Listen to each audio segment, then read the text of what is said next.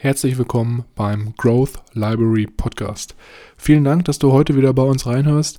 Bevor wir jedoch mit der Episode starten, wollte ich dich nochmal ganz kurz darauf hinweisen, dass wir in der Podcast-Beschreibung einen Timestamp eingetragen haben, falls du unseren Smalltalk am Anfang überspringen möchtest, um dann direkt mit der Buchbesprechung zu starten. Ich wünsche dir ganz viel Spaß und ich würde sagen, wir hören uns gleich nach dem Intro. Leerzeiten effektiv nutzen mit dem Growth Library Podcast, deiner persönlichen Bücherdatenbank. Ich begrüße euch herzlich und gebe nun weiter an meine beiden Powerleser, Milan und Mischa.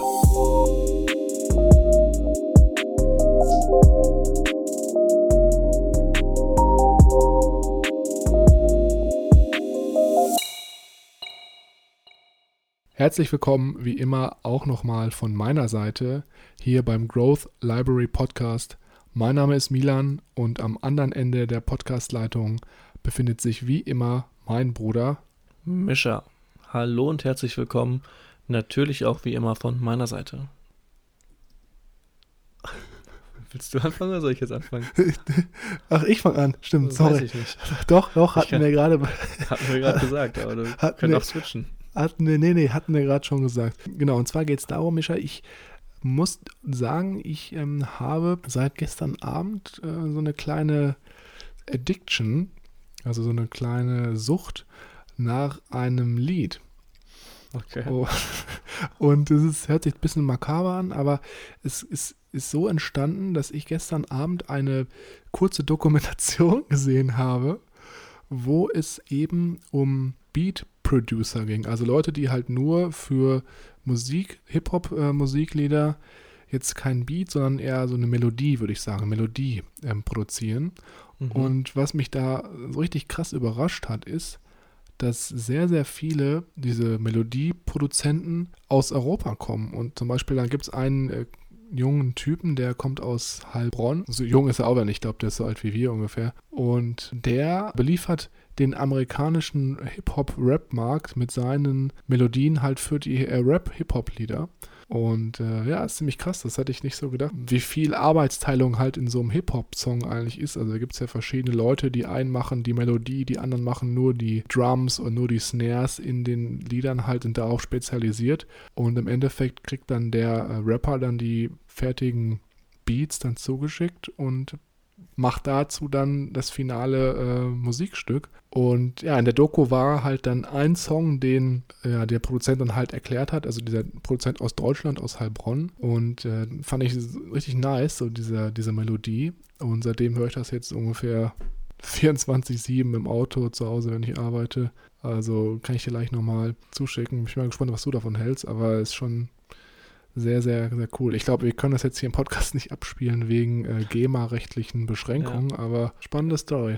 Ich mal wieder eine ganz andere Industrie abgedriftet, ne? Du weißt mhm. es ja. Man verliert sich dann in der Welt der Dokumentation und ja, auf einmal hat man wieder Sachen gelernt, von denen wusste man gar nicht, dass es die gibt. Ich bin auf jeden Fall gespannt, was es da, welcher Song es dann am Ende geworden ist. Klingt ja an sich sehr, äh, sehr nett, ne? Als Rapper. Du kriegst alles geliefert, ähm, kriegst auch die, die Lyrics von deinem Songwriter in die Hand geschoben, kriegst den Beat und du musst erst eigentlich nur noch aufsprechen und äh, erzählen.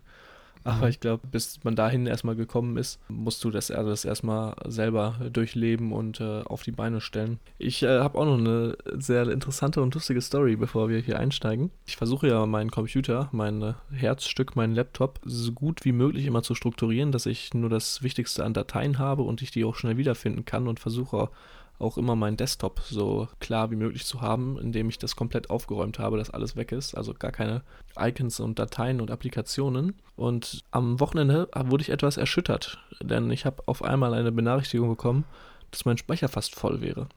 Okay. Und dann habe ich das nachgeschaut in meinen Settings und von meinem verfügbaren Speicherplatz auf der Partition für, mein, für meinen Mac habe ich dann äh, gesehen, dass tatsächlich äh, ich äh, sage und schreibe eine 15, 18 Gigabyte noch frei hatte und ich 300 Gigabyte an der Kategorie Other hatte. Ich weiß nicht, ob du das von deinem Handy oder von deinem eigenen Mac ja, kennst. Ja, das kenne ich. Ja, es, ja. Gibt, es gibt ja immer Dateien und es gibt Programme und alles. Und es gibt dieses andere, dieses mysteriöse, Und dann habe ich mich ein bisschen ins Internet begeben, habe ein bisschen geguckt und habe gesehen, ah, okay, du kannst hier verschiedene Caches, verschiedene Zwischenspeicher löschen von deinen Applikationen, die gesammelt werden. Habe das alles gemacht. Das war dann alles schön und gut und konnte da vielleicht auch so 15, 20, 30 Gigabyte rausholen und aufräumen. Äh, hatte aber immer noch diese, diesen massiven Brocken von 300, also ich glaube, es waren am Anfang 360 und dann hatte ich es auf 340 runterschrauben können. aber es ist halt immer noch verdammt viel und ich wusste nicht, wo es herkommt. Ja. Ja, und dann äh, habe ich da auch schon eine Stunde verbracht und ich wollte auch eigentlich anfangen, mit den Uni-Sachen loszulegen. Am Sonntag wollte nicht so viel Zeit verschwenden und habe mich dann dazu entschieden, ein Tool zu kaufen, beziehungsweise es kostenpflichtig mir dann zu abonnieren für ein Jahr mal probeweise, um zu gucken, äh, wo jetzt bei mir dieser große Haufen herkommt. Ja. Und ja, nachdem ich das dann erledigt habe, habe ich mir so eine schöne Map, so, so eine Chart-Map anlegen können wo die Ordner und alles aufgelistet worden ist in Größen, wie groß welche Dateien sind und Ordner. Und dann bin ich äh, auf was sehr, sehr Interessantes gestoßen. Jetzt kommt. ich äh, habe sehr schnell gemerkt, dass ein Ordner, der YouTube-Ordner mit Videos von unserem Growth Library Podcast, riesig war. Äh, ich habe äh, ja, ja jetzt angefangen, die ganzen YouTube-Videos zu exportieren. Ja. Und ja, ich habe das einfach, die Tonspur, Foto drüber, ne, so wie wir, wir das abgesprochen hatten und dann bei YouTube hoch und exportiert natürlich. Ja. Und dann habe ich äh, dann nochmal in die Settings geguckt und habe mir den Ordner mal genauer angeschaut. Und ich hatte, glaube ich, fünf, sechs Episoden jetzt vorbereitet. Ja. Und die hatten 200 fucking Gigabyte. also da war ich, ein richtig schlaues Genie am Werke. Und um, jetzt hast du es gelöscht, oder wie?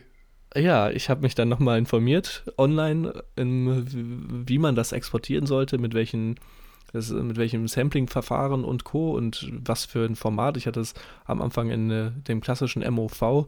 mit, äh, von Mac, aber ich exportiere es jetzt zu MPV, weil anscheinend YouTube das viel schöner findet okay. und damit besser umgehen kann und das dann auch für den Nutzer schneller lädt und alles.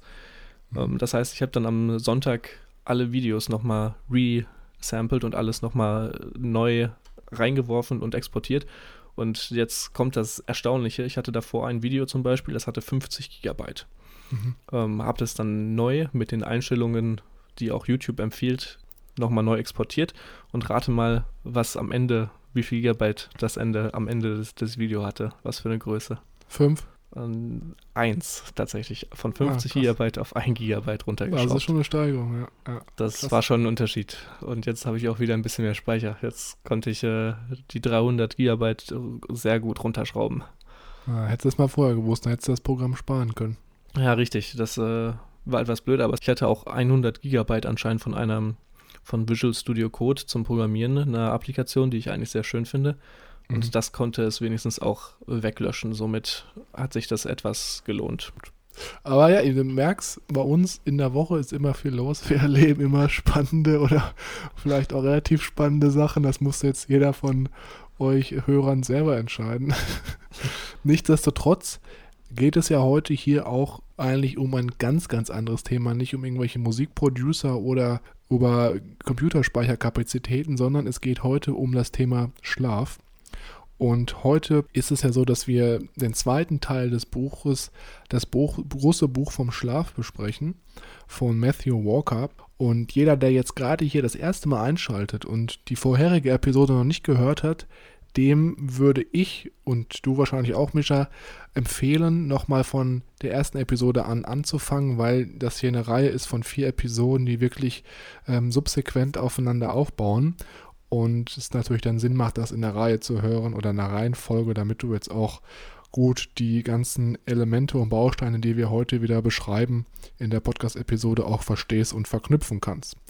Und ich muss offen sagen, heute geht es ja um das Thema, was eigentlich mit deinem Körper passiert, wenn du wirklich chronischen Schlafmangel hast. Und auf der einen Seite habe ich mich sehr darauf gefreut, heute die Podcast-Episode aufzunehmen, weil ich glaube, dass wir heute sehr, sehr krasses Wissen wieder an euch weitergeben. Es kann natürlich heute auch ein bisschen länger werden, weil gefühlt ist meine Notiz zu dem Buch, also ich weiß nicht, wie es bei dir ist, aber das ist gefühlt bis jetzt die längste Notiz, die ich angefertigt habe in Evernote, weil einfach so viel krasses Wissen da drin steckt. Und ja, ich einfach irgendwie so viele verschiedene Punkte interessant finde und da auch eigentlich alles sehr wichtig finde. Also nach dem, was wir heute erzählen, könnt ihr auf jeden Fall keinen mehr ernst nehmen, der euch versucht zu erzählen, dass er mit sechs Stunden Schlaf pro Nacht auskommt und das langfristig durchhält und gleichzeitig eine gute Performance liefert. Also, wenn ihr das Wissen, was wir hier wieder droppen, wenn ihr das äh, sozusagen verinnerlicht, dann ja, könnt ihr die Leute eigentlich getrost abservieren und äh, die mal auf den Podcast verweisen, damit sie wissen, was sie eigentlich ihrem Körper antun. Und wie immer ist es natürlich so, dass wir hier im zweiten Teil des Buchs Why We Sleep oder auch das große Buch vom Schlaf nur wieder das besprechen, was wir für uns als besonders wichtig und auch interessant empfinden. Wenn ihr jetzt das Gefühl habt, dass ihr hier noch ein bisschen weiter in die Thematik einsteigen wollt oder wirklich das komplette facettenreiche Wissen nochmal euch aneignen wollt, dann ist es wie immer so, dass wir einen Link zu dem Buch in die Shownotes gepackt haben. Da könnt ihr euch dann noch ein bisschen weiter über das Buch informieren und dann eventuell auch nochmal für euch selber erwerben. Und nochmal ganz wichtig, bevor wir jetzt einsteigen, zu sagen ist, dass wir natürlich keine Gesundheitsberater sind. Mischa und ich sind keine Ärzte und werden es auch nicht werden. Und deswegen ist das hier keine Gesundheitsberatung, sondern einfach nur das Wissen aus dem Buch, was wir wiedergeben. Sehr cool. Die heutige Podcast-Episode bezieht sich auf den zweiten Teil des Buches. Und zwar heißt der, warum sollten wir schlafen? Und das sind in, im spezifischen drei Kapitel, die hier quasi unsere ja, unsere Sicht auf den Schlaf und auf die Auswirkungen des Schlafes ins Gerade rücken sollen. Und das erste Kapitel hier heißt Deine Mutter und Shakespeare wussten es. Die Vorteile vom Schlaf für unser Gehirn. Und hier geht Matthew Walker hauptsächlich auf die Vorteile von Schlaf in Bezug auf das Kreieren von oder das Kreieren und das Speichern von faktbasiertem Wissen. Wenn wir uns jetzt nochmal kurz zurückerinnern an die vorherige Episode, haben wir ja schon angesprochen, dass es verschiedene Phasen gibt. Da gab es ja die große Untergliederung in zwei verschiedene Phasen, die NREM und die REM-Schlafphase. Äh, hier wird ganz klar gesagt, dass beide essentiell sind und man beide braucht, um ein gesundes und funktionierendes Gehirn zu haben und da auch die Vorteile von zu ziehen. Sowohl der eine als auch das andere der Schlafphase würde quasi beim Aussetzen zu weiterführenden Schädigungen führen. Und hier gibt es sehr interessante Einblicke, die uns Matthew Walker gewährt. Und zwar bezieht er sich hier auf den Schlaf, der einmal vor einer Lernphase entsteht und der hier quasi als ähm, Refresher, als Neustart, als Aufla als Energieaufladung ähm, dazu führt, dass die Fähigkeit, neue Erinnerungen zu manifestieren, verbessert werden und bezieht sich hier auch auf ein Experiment, ähm, das gemacht worden ist, um quasi zu beweisen, dass Testpersonen, die an einem Test teilgenommen haben und davor geschlafen haben, signifikant die Kapazität der aufnehmbaren Fakten verbessern konnten. Ähm, und das wird auch im Schlaf angezeigt, äh, indem man gesagt quasi die elektronischen äh, Impulse misst. Da gibt es solche sogenannten Schlafspinde, die auch ausschlaggebend sind, dafür zu zeigen, in welcher Schlafphase man sich befindet. Und diese Schlafspindel transportieren sozusagen, wenn man das so möchte, das Kurzzeitgedächtnis aus dem Hippocampus zum Langzeitgedächtnis zu unserem Cortex, wo dann die Informationen abgespeichert werden und auch im Langzeitgedächtnis dann aufgenommen sind, dass wir die auch abrufen können in späteren Phasen oder in späterem Verlauf. Der zweite Vorteil, den äh, wir durch den Schlaf haben, ist nach dem Lernen. Nach dem Lernen kann man sich das quasi vorstellen, dass der Schlaf wie ein ja, wie ein Sicherungsbutton, wie ein Save-Button abläuft, bei dem wir nach dem Schlafen quasi auf Save drücken, alles abspeichern und das faktbasierte und das klassische Textbuch-Gedächtnis ähm, dann übertragen wird mit dem ganzen Wissen und weitergetragen wird vom Hippocampus zum Cortex, zum sicheren Ort, wo dann niemand mehr an das Wissen drankommen kann und es abgespeichert ist. Auf der anderen Seite gilt der Schlaf natürlich nicht nur dafür, um Informationen zu speichern, sondern auch um Informationen zu vergessen. Die Kapazität zu vergessen ist genauso wichtig wie äh, Sachen zu erinnern. Wenn wir viele schlechte Erfahrungen haben, wollen wir die natürlich nicht alle so sicher abspeichern wie die ganzen guten. Deswegen ist es auch wichtig, dass wir nicht alles aufnehmen und alles abspeichern, sondern auch dazu in der Lage sind, Sachen zu vergessen. Das finde ich sehr, sehr spannend. Also gerade, dass man auch Schlaf haben muss, um Sachen zu vergessen. Und gerade weil das ja auf der einen Seite schon, wie du sagtest, dabei helfen soll, traumatische Ereignisse dann so ein bisschen zu verarbeiten, aber auf der anderen Seite auch, um die Effizienz zu steigern, weil natürlich auch dann Informationen, die nicht so oft genutzt werden, gelöscht werden können, um dann vielleicht schneller an andere Informationen ranzukommen.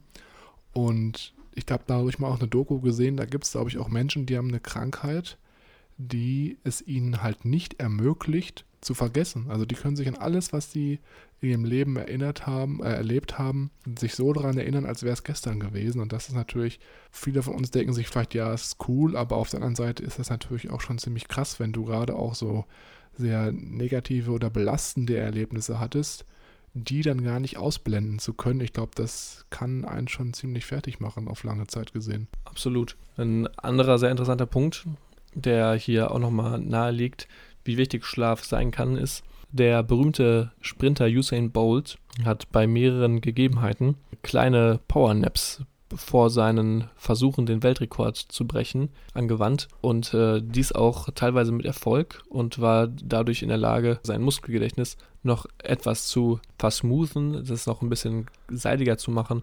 Ja, du hast ja jetzt viel über das Schlafen um textbasiertes oder faktbasiertes Wissen äh, gesprochen, also was da so die Vor- und Nachteile sind, warum wir vor einer Lernphase und nach einer Lernphase schlafen sollten. Aber in dem Kapitel geht es auch noch um eine ganz andere Art von Wissen oder Erinnerungen. Und zwar geht es hier mehr um die Erinnerung, wenn man zum Beispiel Bewegung ausführt. Also wenn man Fahrradfahren lernt, das kann man natürlich sich nicht durch ein, durchs Lesen von einem Textbuch aneignen. Das muss man selber probieren, probieren, probieren, bis man halt mal Fahrrad fahren kann. Oder wenn man Instrument spielt oder wenn man vielleicht auch Arzt ist und Operationen durchführen muss oder bei einer speziellen Sportart, gerade beim Golfen. Mischa, ich weiß nicht, ob du schon mal golfen warst. Noch nicht. Noch nicht. Da ist natürlich auch ein sehr, sehr anspruchsvoller Bewegungsablauf, den man erstmal sich einlernen muss, um überhaupt dann den Ball erstmal zu treffen oder halt den Ball richtig zu treffen. Also darum geht es jetzt hier in dem zweiten Part von diesem Teil.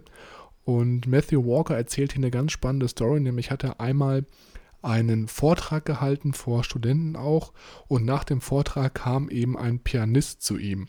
Und der Pianist hat ihm dann von seiner Erfahrung erzählt und meinte halt, wenn er ein neues Stück einübt, an dem Tag, an dem er es übt, kann er meistens das Stück nicht durchspielen oder hat immer noch einzelne Stellen, bei denen er halt äh, nicht weiterkommt oder bei denen er sich verspielt. Und dann ist es meistens so, dass wenn er sich schlafen legt und am nächsten Tag aufwacht, dass er dann das Stück perfekt spielen kann. Und das hat auch so ein bisschen dann die Vermutung von Matthew Walker halt bestätigt, dass unser Gehirn in unserem Schlaf diese Bewegungsabläufe verinnerlicht, ausführt und verbessert, sodass wir halt dann am nächsten Tag die Bewegungsabläufe viel besser und viel smoother durchführen können. Ich weiß nicht, Micha, wir haben ja früher auch mal Klavier gespielt, ob du da ähnliche Erfahrungen damals gemacht hast. Also ich muss offen zugeben, ich kann mich da nicht mehr so gut dran erinnern. Nee, ich glaube, da war ich auch noch ähm, zu jung. Die Erinnerungen sind mittlerweile zu ausgebleicht. Ähm, ich denke mal, da müssen wir dann vielleicht nochmal äh, neu anfangen mit dem Piano spielen. Mhm. Also es ist schon ziemlich crazy, dass unser Gehirn dann diese Bewegungsabläufe im Schlaf weiter verbessert. Und das lässt sich natürlich jetzt nicht nur aufs Klavierspielen übertragen, sondern auch auf zum Beispiel eine Sportart. Und da gibt es sehr, sehr krasse ja, Untersuchungen, die zum Beispiel auch mit verschiedenen NBA-Basketballspielern unternommen wurden. Und da war es dann zum Beispiel so, dass wenn du ein Schlafdefizit hattest, also hier zum Beispiel nur sechs Stunden Schlaf hattest, gerade in der Saison, dass dein Risiko, dich zu verletzen, bei 70 Prozent lag. Wohingegen, wenn du jetzt ungefähr durchgehend neun Stunden Schlaf hattest, das ungefähr bei 20 lag. Also unser Gehirn lernt dann auch zum Beispiel in der Sportart, wie du dich am besten bewegst, dass du dich vielleicht nicht so verletzt oder auch wie manche Bewegungsläufe abzulaufen haben, damit du optimale Performance aus dir rausholen kannst und deine Muskeln nicht übersäuern. Und das fand ich schon ziemlich crazy. Also wie viel Schlaf dann halt auch mit Verletzungsdefiziten zu tun hat. Hätte ich jetzt eben nicht gedacht. Das könnte man natürlich auch dann als Coach mal in seinem Fußballteam implementieren, dass man darauf achtet, dass alle Spieler mindestens acht Stunden schlafen, wenn die Saison läuft, einfach um das Verletzungsrisiko dann krass zu mindern. Wäre sehr interessant, das mal zu checken, gerade vor den Spielen, ob das äh, zu einem großen Unterschied führt, zu einer Leistungssteigerung. Ja, also ich glaube, es ist auch interessant mal zu wissen, ob die Fußballclubs überhaupt darauf achten, wie lange die mhm. Spieler schlafen. Es gibt da verschiedene Gründe, die dann halt dazu führen, dass das Verletzungsrisiko nicht so hoch ist. Auf der einen Seite ist es in der Schlafphase so, dass die Muskeln natürlich repariert werden oder dass auch Entzündungen zurückgehen und auch Energiespeicher viel besser wieder aufgefüllt werden. Und wenn das natürlich dauerhaft nicht äh, zurückgefahren werden kann, also wenn dieser Entzündungswert hoch bleibt, dann ist natürlich klar, dass das Verletzungsrisiko damit auch steigt, weil der Körper einfach anfälliger ist. Und es wurde ja auch hier in dem Kapitel gesagt oder erwähnt, dass Schlaf einen unglaublich weitreichenden und umfangenden positiven Auswirkungen auf unseren Körper und auf unsere Befindlichkeit hat, die der Medizin oder der Medizin heutzutage äh, weit überlegen ist. Und äh, wenn man sich so mal ein bisschen überlegt, was quasi auch jetzt der Titel hier so ein bisschen ja auch beinhaltet hier, was unsere Mutter und Shakespeare schon wussten. Äh, gerade wenn man ja krank ist als Kind oder auch jetzt im angehenden Erwachsenenleben. Wenn man sich richtig dreckig fühlt, das, was man mehr macht, ist meistens dann doch immer Tee trinken und sich gut ausruhen und viel schlafen.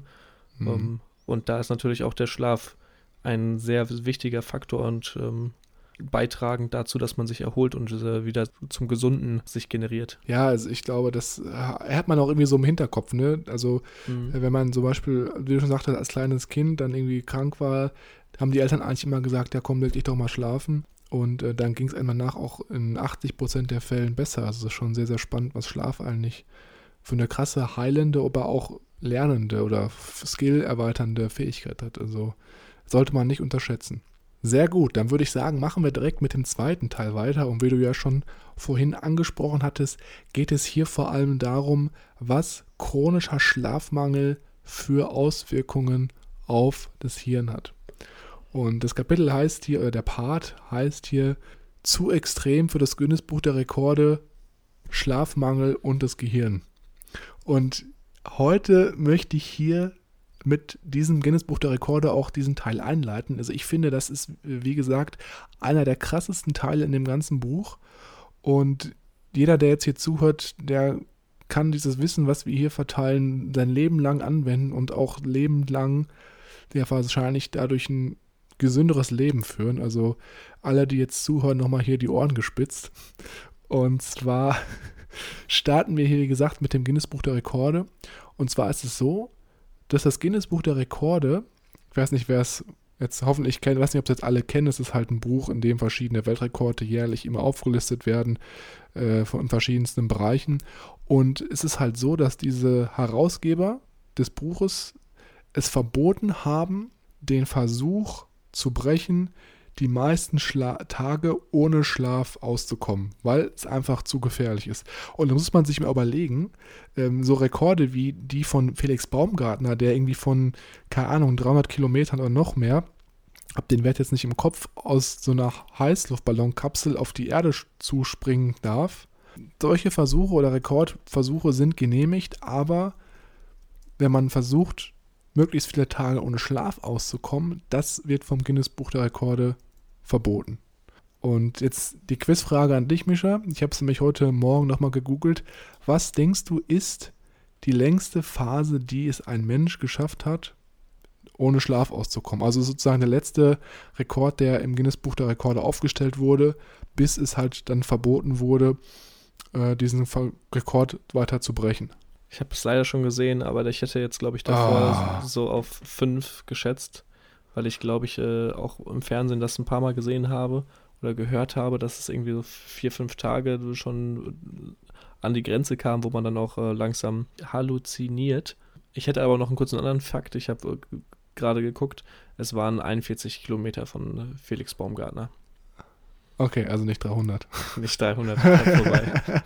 okay, ja gut. Aber immer, immerhin, ne? Also ich schätze das wesentlich gefährlicher ein als äh, zu versuchen, äh, möglichst viele Tage ohne Schlaf auszukommen. Ähm, jetzt aber nochmal zurück auf dem auf den Guess oder diese, diese Antwort, die du gegeben hast, fünf Tage, hätte ich auch geschätzt, also maximal. Ich hätte eigentlich gedacht, dass vier Tage schon ziemlich krass ist. Aber jetzt alle, die zuhören, schnallt euch an, der Rekord liegt bei elf Tagen. Und es wurde von dem Amerikaner Randy Gardner aufgestellt, der halt äh, zu dem Zeitpunkt 17 Jahre alt war. Und so wie ich das rausgefunden habe, war er dann am Ende auch gar nicht mehr wirklich in der Lage, selber Nahrung aufzunehmen. Also musste dann nicht mehr so gefüttert werden. Also das fand ich schon ziemlich krass. Also elf Tage ohne Schlaf, also hätte ich jetzt nicht gedacht, dass ja, der menschliche Körper überhaupt dazu fähig ist.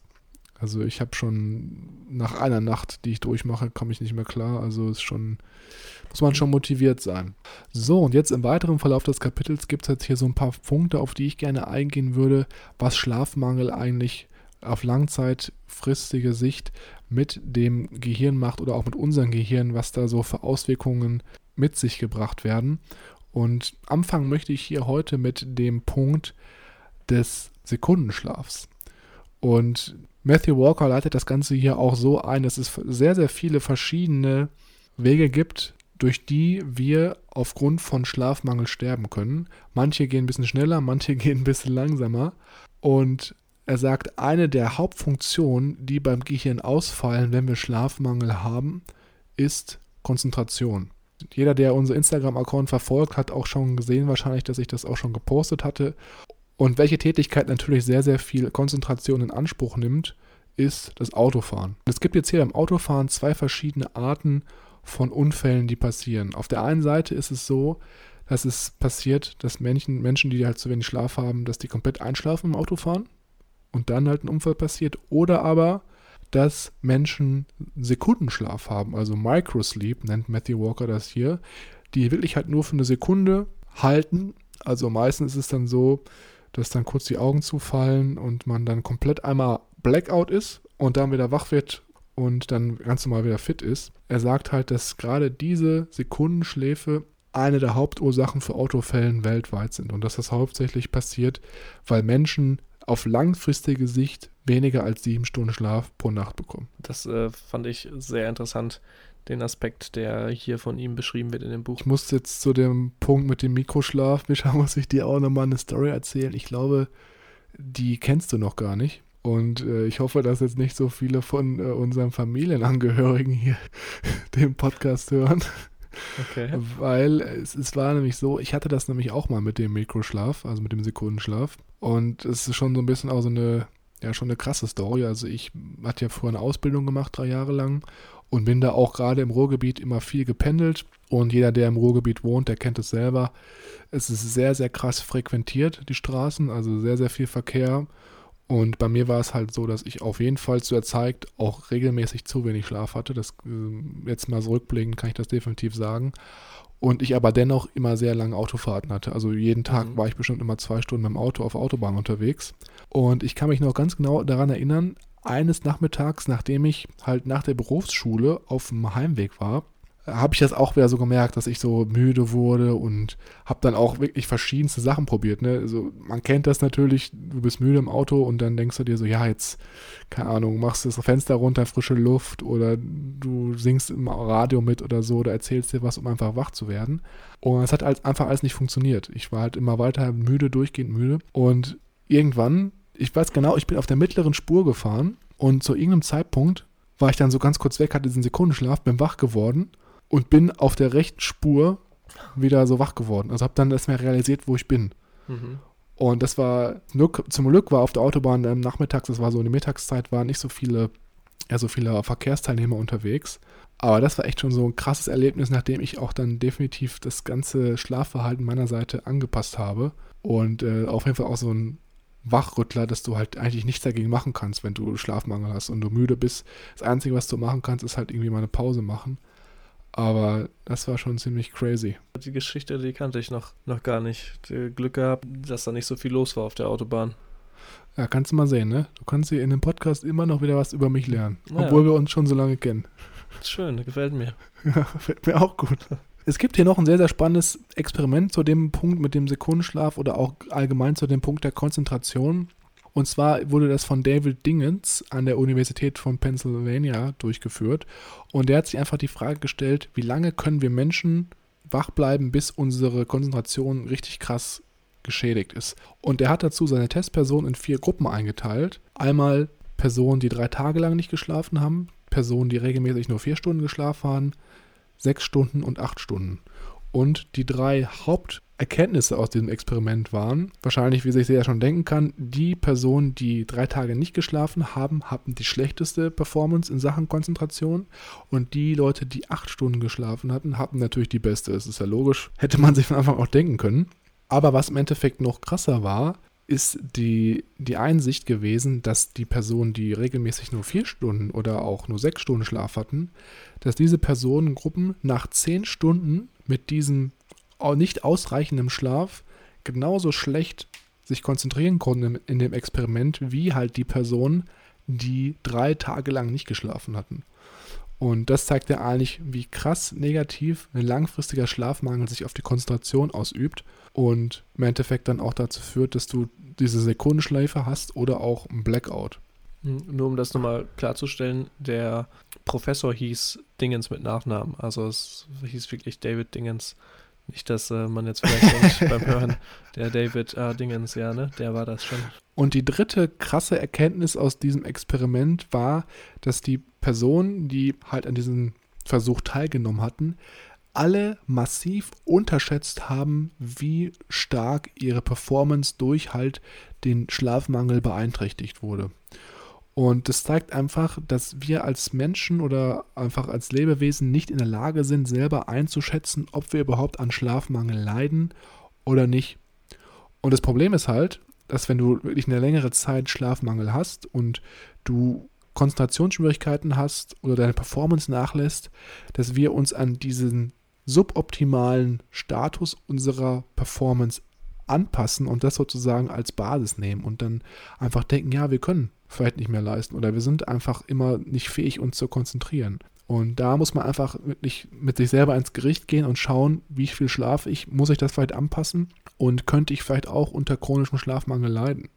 Und was jetzt hier nochmal am Ende dieses Konzentrationsparts wirklich krass war, ist ein anderes Experiment nochmal, in dem man Personen auf ein legales Betrunkenheitslevel gebracht hat von 0,8 Promille und die Auto fahren lassen hat im Vergleich zu Personen, die 19 Stunden lang wach waren. Also 19 Stunden am Stück und natürlich dadurch auch einen gewissen Grad an Schlafmangel aufgewiesen haben. Das Krasse am Endeffekt ist einfach, dass beide Personengruppen gleich schlecht gefahren sind um, und ja, eigentlich Schlafmangel gleichzusetzen ist, wenn es langfristig wenig ist, wie zum Beispiel betrogen Auto zu fahren.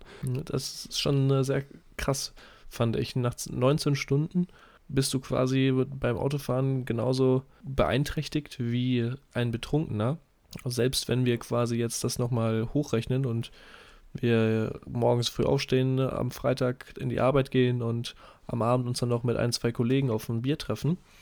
Ähm, und wenn's, selbst wenn es nur ein, zwei Bier sind und wir dann spät in der Nacht noch nach Hause fahren, ist es ja quasi die doppelte Mischung, die es dann macht. Dann haben wir ein, zwei Bier getrunken und sind schon seit mehreren Stunden auf dem Bein. Und nach, mhm. ich glaube, nach 16 Stunden wird es ja hier genannt, fängt unser Gehirn langsam an, ähm, an Performance zu sinken.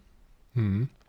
Und dieser Unterschied nochmal, um das, das fand ich so krass, äh, der Unterschied zwischen dem Fahren eines Autos unter Alkoholeinfluss ist wesentlich ähm, sicherer als unter Schlafmangel. Weil unter Alkoholeinfluss bist du einfach nur langsamer. Du hast langsamere Reaktionszeiten und brauchst vielleicht ein bisschen länger. Mhm. Aber du bist nicht, wie du gerade beschrieben hast, auf einmal für zwei, drei Sekunden weg bei 130 auf der Autobahn oder was auch immer für kmh-Zahlen man fährt, sondern du hast halt gar keine Möglichkeit zu interagieren. Du hast nicht ja. nur eine kurze Latenzzeit, die drauf gerechnet wird, sondern du bist halt wirklich perplex ausgesetzt für wenige Sekunden oder Millisekunden vielleicht auch nur. Ja, und da muss man sich einfach mal die Frage stellen, was ist, wenn im Endeffekt jetzt auch wenn es ein schlechtes Szenario ist, besser? Jemand, der mit 130 km/h fährt und überhaupt nicht bremst oder jemand, der verzögert bremst, ne? Ja, was willst du lieber in dem Baumrasen? Ja, richtig. Vorher nochmal ein bisschen abbremsen oder einfach voll keiner drauf? Ja, richtig. Und deswegen ist auch das, was der, Pro, dass der Matthew Walker in dem Teil sagt, dass eines der wichtigsten Punkte, die er hofft, die Menschen mitnehmen, wenn sie das Buch lesen, jetzt auch an alle Hörer, die zuhören, dass die wichtigste Sache ist, wenn du merkst, dass du Auto fährst und du merkst, du wirst müde und du wirst ein bisschen schläfrig, bitte halte an, fahr auf den Rastplatz und nimm mindestens 20 bis 30 Minuten einen kurzen Nap, um einfach die Konzentration zurückzubekommen. Am besten ist natürlich, man äh, trifft die richtigen Vorkehrungen und fängt gar nicht erst an, mit dem Schlafmangel Auto zu fahren, sondern wenn man weiß, man fährt eine lange Strecke, ich schlafe definitiv mindestens acht Stunden, um fit zu sein, weil ich einfach das Risiko nicht eingehen möchte, mich und vor allem auch andere Verkehrsteilnehmer zu verletzen. Ein zweiter sehr, sehr krasser Punkt neben der Konzentration, die von Schlafmangel beeinträchtigt wird, ist unsere emotionale Stabilität.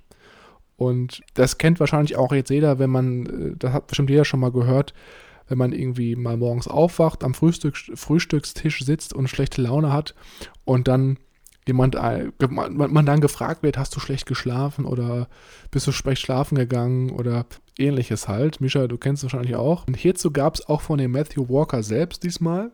Also unser Autor hat auch das ein oder andere Experiment gemacht, das ist ja auch nicht verkehrt.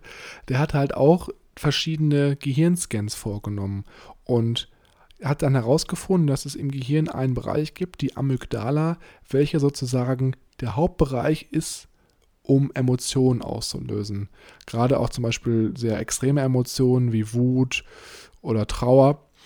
Und er hat halt herausgefunden, dass Menschen, die chronischen Schlafmangel hatten, dass dieser Bereich, also die Amygdala, 60% höhere Aktivität hatte als bei Menschen, die ausreichend Schlaf hatten. Und das erklärt auch so ein bisschen, warum Menschen, die Schlafmangel haben, oft emotional gereizter sind oder halt auch sehr, sehr, sehr starke Schwingungen haben mit ihren Emotionen einfach. Und ähm, was man sich einfach jetzt vorstellen muss, was passiert, wenn wir wirklich acht Stunden lang guten Schlaf hatten, dann ist unser emotionales Gaspedal, wie das der Matthew hier beschreibt, also die Amygdala und die Bremse, die das Ganze wieder ausgleicht, die sind dann im guten, auf einem guten, ausgeglichenen Level. Das heißt, äh, es ist jetzt nicht irgendwie in ein Extrem, richtet sich nicht in ein Extrem. Wenn wir aber jetzt zu wenig Schlaf haben, dann ist halt dieser Ausgleich nicht mehr gegeben und es kommt halt häufiger vor, dass wir sehr emotional reagieren. Wie ich gerade schon gesagt hatte, das schwingt halt nicht nur ins Positive, sondern auch sehr ins Negative. Also es ist, ein, also es ist also ein Wechsel zwischen beiden Extremen. Entweder bist du sehr, sehr depressiv, negativ drauf, du fühlst dich wertlos und es kann auch sogar so weit führen, dass du halt dann Selbstmordgedanken hast. Oder aber du bist halt sehr gut drauf. Und wenn man sich jetzt mal überlegt, dass Selbstmord eigentlich der zweithäufigste Grund für äh, das Sterben von jungen Erwachsenen ist, nach Autounfällen, da sollte man sich vielleicht auch mal Gedanken machen, ob das nicht irgendwie auch im Zusammenhang mit einem gewissen Grad an Schlafmangel zusammenhängt. Ja, ich glaube, als ich so im Teenageralter war, da habe ich auch regelmäßig zu wenig Schlaf bekommen, weil einfach es zu viele Möglichkeiten gab, mich abzulenken und auch zu viele Möglichkeiten, die mich halt länger wach gehalten haben. Und hinzu kam halt dann auch natürlich noch, dass man früh aufstehen musste zu Schulzeiten. Also ich weiß ganz genau, dass ich früher immer so gegen zwölf schlafen gegangen bin und um sechs Uhr aufstehen musste, um in die Schule zu fahren oder um mich fertig zu machen. Und da habe ich auf jeden Fall fünf Tage die Woche definitiv zu wenig Schlaf bekommen. Ich weiß gar nicht, Micha, wie war das bei dir in der Schulzeit? Hast du da auch äh, so sechs Stunden geschlafen oder doch länger? Boah, ich glaube, es waren auch immer so sechs Stunden. Immer so 6 Uhr 15 aufstehen und ich glaube, ich war nicht vor 12, vor 11, also meistens glaube ich so zwischen 11 und 12 war ich, glaube ich, dann in der Oberstufe im Bett, aber es mehr als sechs Stunden unter der Woche waren es eigentlich nicht. Und dann wurde halt am Wochenende wieder dafür aufgeholt oder versucht, dafür aufzuholen. Was ja eigentlich nichts bringt, ne? Nach dem, was wir hier gelesen haben. Also, wenn du Richtig. Schlafmangel hast, zwei Tage durchschlafen und aufholen geht nicht. Haben wir auch schon in der letzten Episode besprochen. Genau, und ich habe auch hier in meinem Text vor mir dick markiert, Schlaf für die Kreierung von Erinnerungen ist ein Alles- oder Nichts-Event. Das mhm. heißt, entweder ganz oder gar nicht. zu dem, was ich auch davor ja schon angesprochen hatte. Ich fand hier auch noch eine Sache interessant, die ich kurz anteasern möchte, bevor wir zum nächsten Kapitel hüpfen.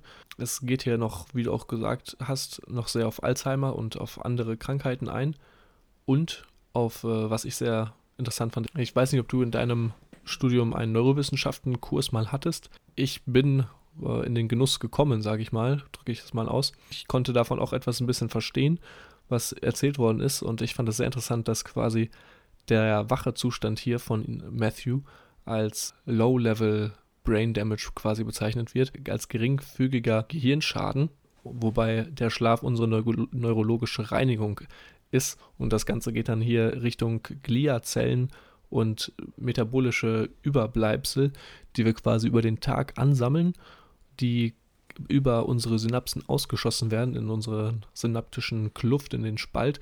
Und nicht alles wird davon ja aufgenommen sodass wir am Ende des Tages viele Transmitterstoffe noch in unserem Gehirn rumschweben haben, mit denen nicht wirklich was anzufangen ist und die dann auch quasi unsere, ja, unsere Autobahnen im Gehirn, wie wir es ja hier oft beschrieben haben in den vorherigen Episoden, quasi verstopfen.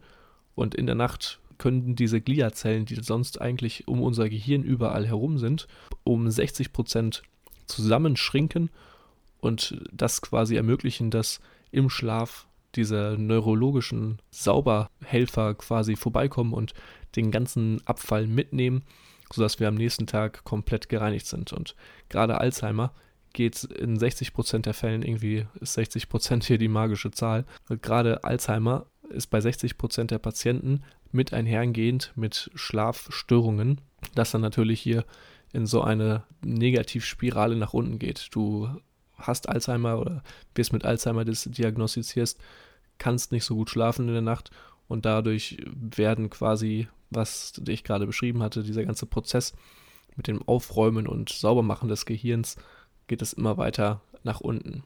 Sehr interessant, im Buch nochmal ausführlicher erklärt. Habt ihr es auch so in dem Studiengang dann besprochen? Mit dem Reinigungsprozess und so? Das nicht. Wir haben uns alles mehr nicht. darauf fokussiert, was gibt es da alles und was machen die Sachen, die da im Gehirn alle so sind und wie funktionieren. Gerade für uns als AI im Studiengang war es natürlich interessant, wie die mhm. Synapsen miteinander kommunizieren und wie das mit den ganzen Hemmschwellen und der Informationsweiterführung stattfindet. Auf den mhm. Schlaf wurde dann auch kurz auf die verschiedenen Schlafphasen eingegangen. Aber was im Schlaf passiert, das wurde nicht so explizit erwähnt. Mhm, okay. Ja, aber das ist ja auch jetzt nicht fatal, deswegen lesen wir das Buch ja, damit wir da ein bisschen weiteren Einblick erhaschen können. Bevor wir jetzt mit dem letzten Part anfangen, Mischa, mhm. ich muss einfach nochmal hier in diesen Part mit dem Alzheimer reingrätschen. Du hast es schon sehr, sehr gut beschrieben, aber ein, zwei Sachen möchte ich noch einmal kurz da anhängen für jeden Hörer. Und zwar ist Alzheimer ja auch eine Krankheit, vor der sich eigentlich jeder im Alter fürchtet. Ich meine, was gibt Schlimmeres, als auf einmal zu vergessen, wie deine Kinder heißen oder wo du wohnst. Und es ist einfach so, dass Alzheimer und Krebs laut Matthew Walker die zwei gefürchtetsten Krankheiten in der westlichen entwickelten Welt sind. Und dass beide Krankheiten eigentlich auch einen sehr krassen Zusammenhang mit nicht ausreichendem Schlaf oder chronischem Schlafmangel haben. Und du hast ja gerade sehr, sehr schön diesen Reinigungsprozess beschrieben, der halt im Schlaf passiert, um halt diese Abfallstoffe, die halt bei der Nutzung des Gehirns auftreten, ähm, ja, auszuspülen, sage ich jetzt mal, oder abzutransportieren. Und es ist halt so, dass dieser Prozess, der findet halt immer in der NREM-Schlafphase statt. Also das haben wir ja schon in der ersten Episode besprochen, der Tiefschlafphase. Und diese NREM-Phase, diese Tiefschlafphase, die wird halt aber immer weniger, je älter wir werden. Das ist ganz normal, weil einfach dieser Gehirnbereich, der dafür verantwortlich ist, dass wir halt die Tiefschlafphase haben, wird weniger aktiv und deswegen haben wir weniger diese Schlafphase. Und was ich jetzt einfach nochmal jetzt sagen wollte, ist, dass dieser Alterungsprozess und dieser natürliche Zurückgang dieser Tiefschlafphase einfach auch noch ein Faktor ist, der dieser negativen Spirale nochmal noch mal mit mehr sozusagen die, die Kirsche auf die Sahne aufsetzt, noch mehr dazu beiträgt, dass du halt eine höhere Wahrscheinlichkeit hast, im Alter Alzheimer zu bekommen, weil ja einfach die Phase, in der das Gehirn gereinigt wird, um dieses Protein, was halt Alzheimer verursacht, das Beta-Amyloid heißt es hier, nicht mehr richtig abgetragen wird. Und es gab da auch noch eine sehr, sehr spannende Studie, nochmal jetzt am Ende, um das Ganze vielleicht zu beenden. Man merkt, glaube ich, schon, das Alzheimer-Thema ist für mich äh, sehr, sehr schockierend gewesen. Mhm. Und zwar war es so, dass eben dieses Protein, dieses Beta-Amyloid, ist halt das Protein, was sich in dem Bereich des Gehirns festsetzt, was die Tiefschlafphase auslöst und diese Tiefschlafphase halt blockiert.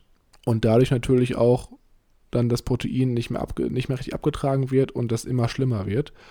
Und es war jetzt so, dass Patienten, die halt einen sehr hohen Anteil von diesem Beta-Amyloid im Gehirn hatten, dass die sich wesentlich schlechter erinnern konnten an bestimmte Wortgruppen oder Bildgruppen, die sie halt einen Tag zuvor auswendig lernen sollten und dementsprechend dann auch ein viel höheres Risiko hatten, ähm, an Alzheimer zu erkranken.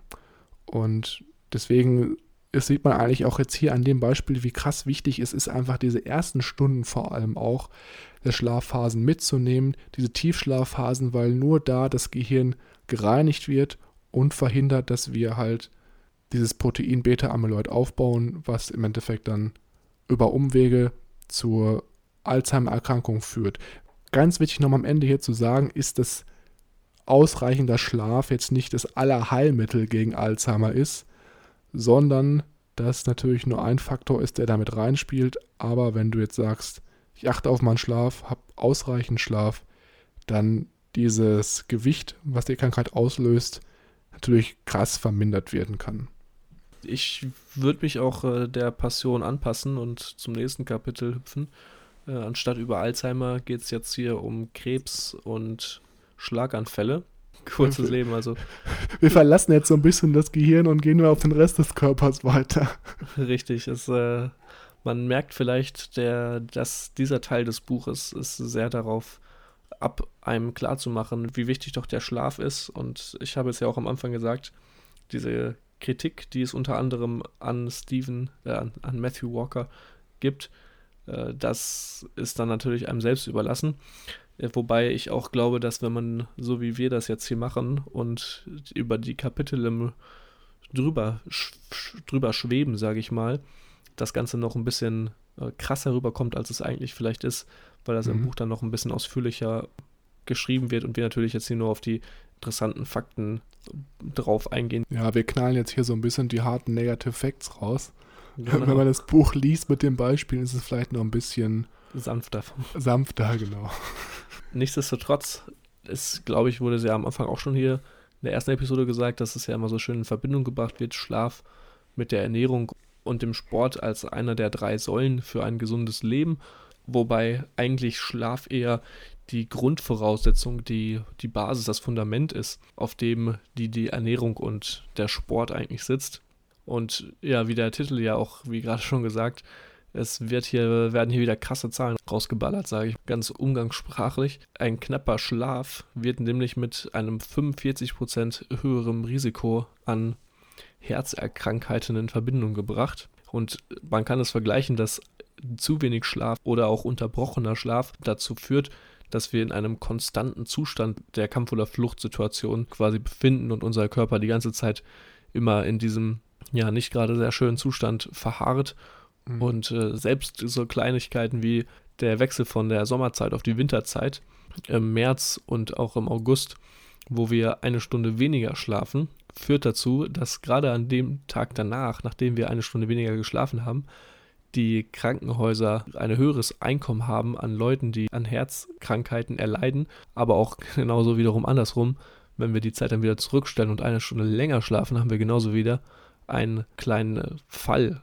an Zahlen, die von den Krankenhäusern aufgezeichnet werden, von Menschen, die an einem Herzstillstand an diesem Tag ähm, leiden oder an einem, einem Herzinfarkt. Nur diese eine Stunde, die quasi so viel ausmachen kann, das fand ich auch schon sehr, sehr interessant. Ich glaube, da mit der Zeitumstellung, da geht es auch viel um ältere Leute. Also ich glaube nicht, dass das jetzt so bei jüngeren Leuten ist, aber gerade auch ältere Leute, die vielleicht schon angeschlagen sind, die können dann vielleicht mit dieser Zeitumstellung dann nicht so ganz gut klarkommen und haben dann vielleicht ein höheres Risiko, dann mit eben einer Krankheit eingeliefert zu werden. Weitergehend wird ja noch auch in dem Kapitel darauf eingegangen, dass genügend Schlaf uns im Positiven beeinflussen kann, unser Körpergewicht unter Kontrolle zu haben unter anderem, dass Männer einen höheren Testosteronwert haben. Und falls ich euch immer noch nicht äh, begeistern konnte, doch heute ein bisschen früher ins Bett zu gehen. Hier der letzte Fakt der, oder das letzte Experiment. Es wurde nämlich nachgewiesen, dass mit einem ausgeruhtem Schlaf oder für, jedenfalls fürs nächste Date vielleicht ein, ein kleiner Geheimtipp, dass Männer eingeordnet worden sind nach ihrer Attraktivität und es aufgeteilt wurde in Gruppen, die zu wenig und akkurat und guten Schlaf abbekommen haben. Und dann wurde von den Damen gewählt, wer ist am äh, attraktivsten. Und es gab tatsächlich auch äh, Unterschiede bei den Männern, die wenig und genügend Schlaf abbekommen hatten dass natürlich die mit genügend Schlaf viel attraktiver rüberkamen als Männer, die zu wenig geschlafen haben. Und warum ist das so? Ich glaube, weil einfach Männer, die ausgeschlafen sind, gesünder wirken. Und es ist ja allgemein so, dass Menschen, die gesund auf uns wirken, auch wesentlich attraktiver sind.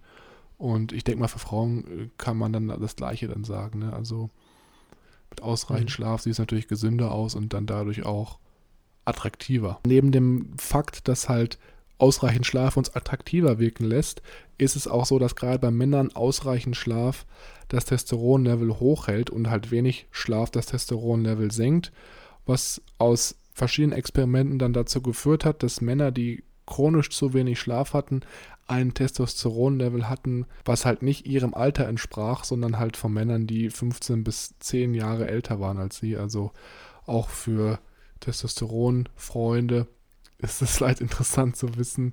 Der ganz andere interessante Bereich, der hier auch noch in dem zweiten Teil abgedeckt wird, ist der Zusammenhang zwischen Schlafmangel und Diabetes und auch Gewichtszunahme.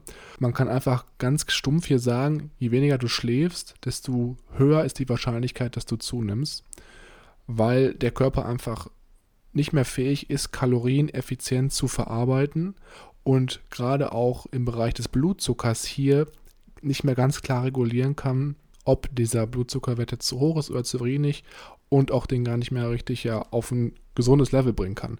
Man muss natürlich dazu sagen, gerade im Bereich Diabetes hier ist es halt so, dass das natürlich auch wieder ein längerer Zeitraum sein muss. Es ist jetzt nicht so, dass wenn du zwei Tage mal vielleicht sechs Stunden schläfst, dann direkt äh, Diabetes bekommst, aber wenn du wirklich chronisch Schlafmangel hast über vielleicht fünf bis zehn Jahre, dann ist es ein sehr, sehr hoher Risikofaktor. Und das Problem ist einfach hier, dass Zellen, die halt auch unter Schlafmangel beeinflusst werden, einfach wesentlich schlechter auf Insulin reagieren.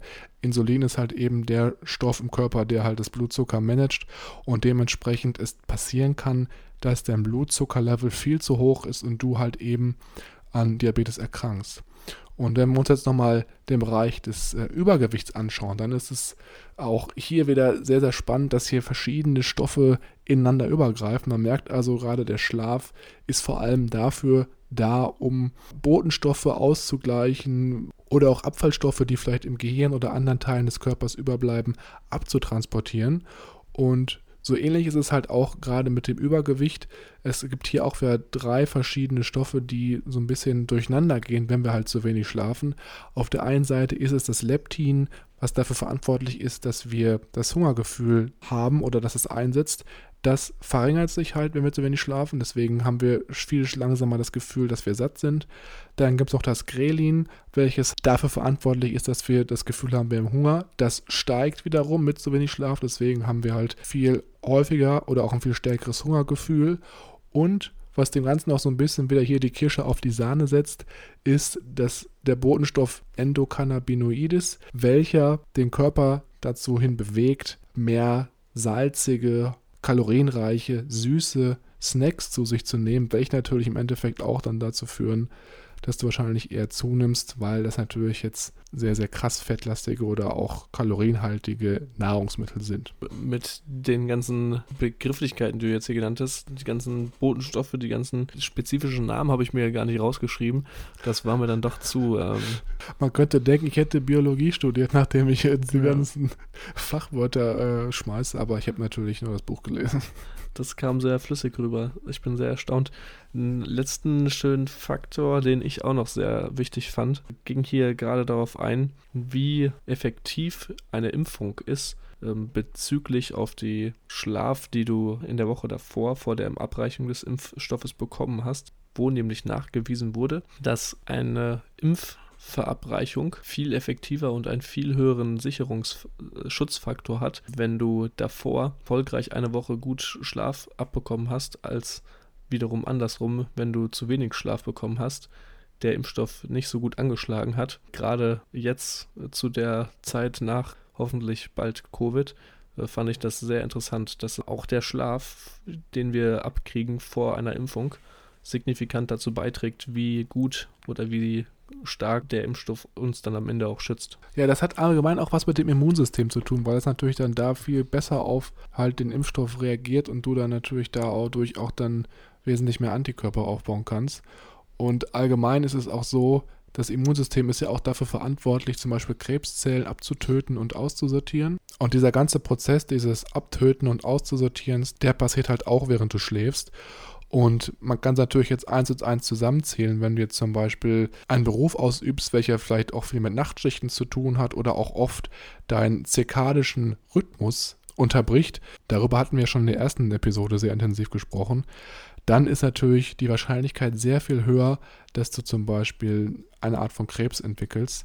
Auch wieder hier muss man dazu sagen, dass es natürlich über längere Jahre, vielleicht auch Jahrzehnte dann ähm, der Fall sein muss. Aber es ist mittlerweile sogar so, dass in Dänemark Frauen eine Ausgleichszahlung erhalten, wenn sie am Brustkrebs erkranken, nachdem sie für mehrere Jahre zum Beispiel ähm, in Berufen gearbeitet haben, die Nachtarbeit mit sich bringen, wie zum Beispiel Krankenschwestern oder Flugbegleiter. Und ähm, ja, das zeigt ja eigentlich schon, wie akut eigentlich das Risiko ist, wenn man nicht wirklich darauf achtet, regelmäßig die gleiche Anzahl an Stunden Schlaf zu bekommen, um halt sein Immunsystem wirklich arbeiten zu lassen. Dem kann ich mich nur anschließen und mit all den Informationen, die wir jetzt hier gehört haben, warum Schlaf so wichtig ist und mit einem Blick auf die Uhr würde ich langsam auch ins Bett gehen. Es ist nämlich hier bei uns schon kurz vor Mitternacht. Deswegen ähm, würde ich sagen, Milan, wir wenden das doch gleich mal an, was wir hier jetzt besprochen haben und gucken dann mal, wie es uns morgen geht.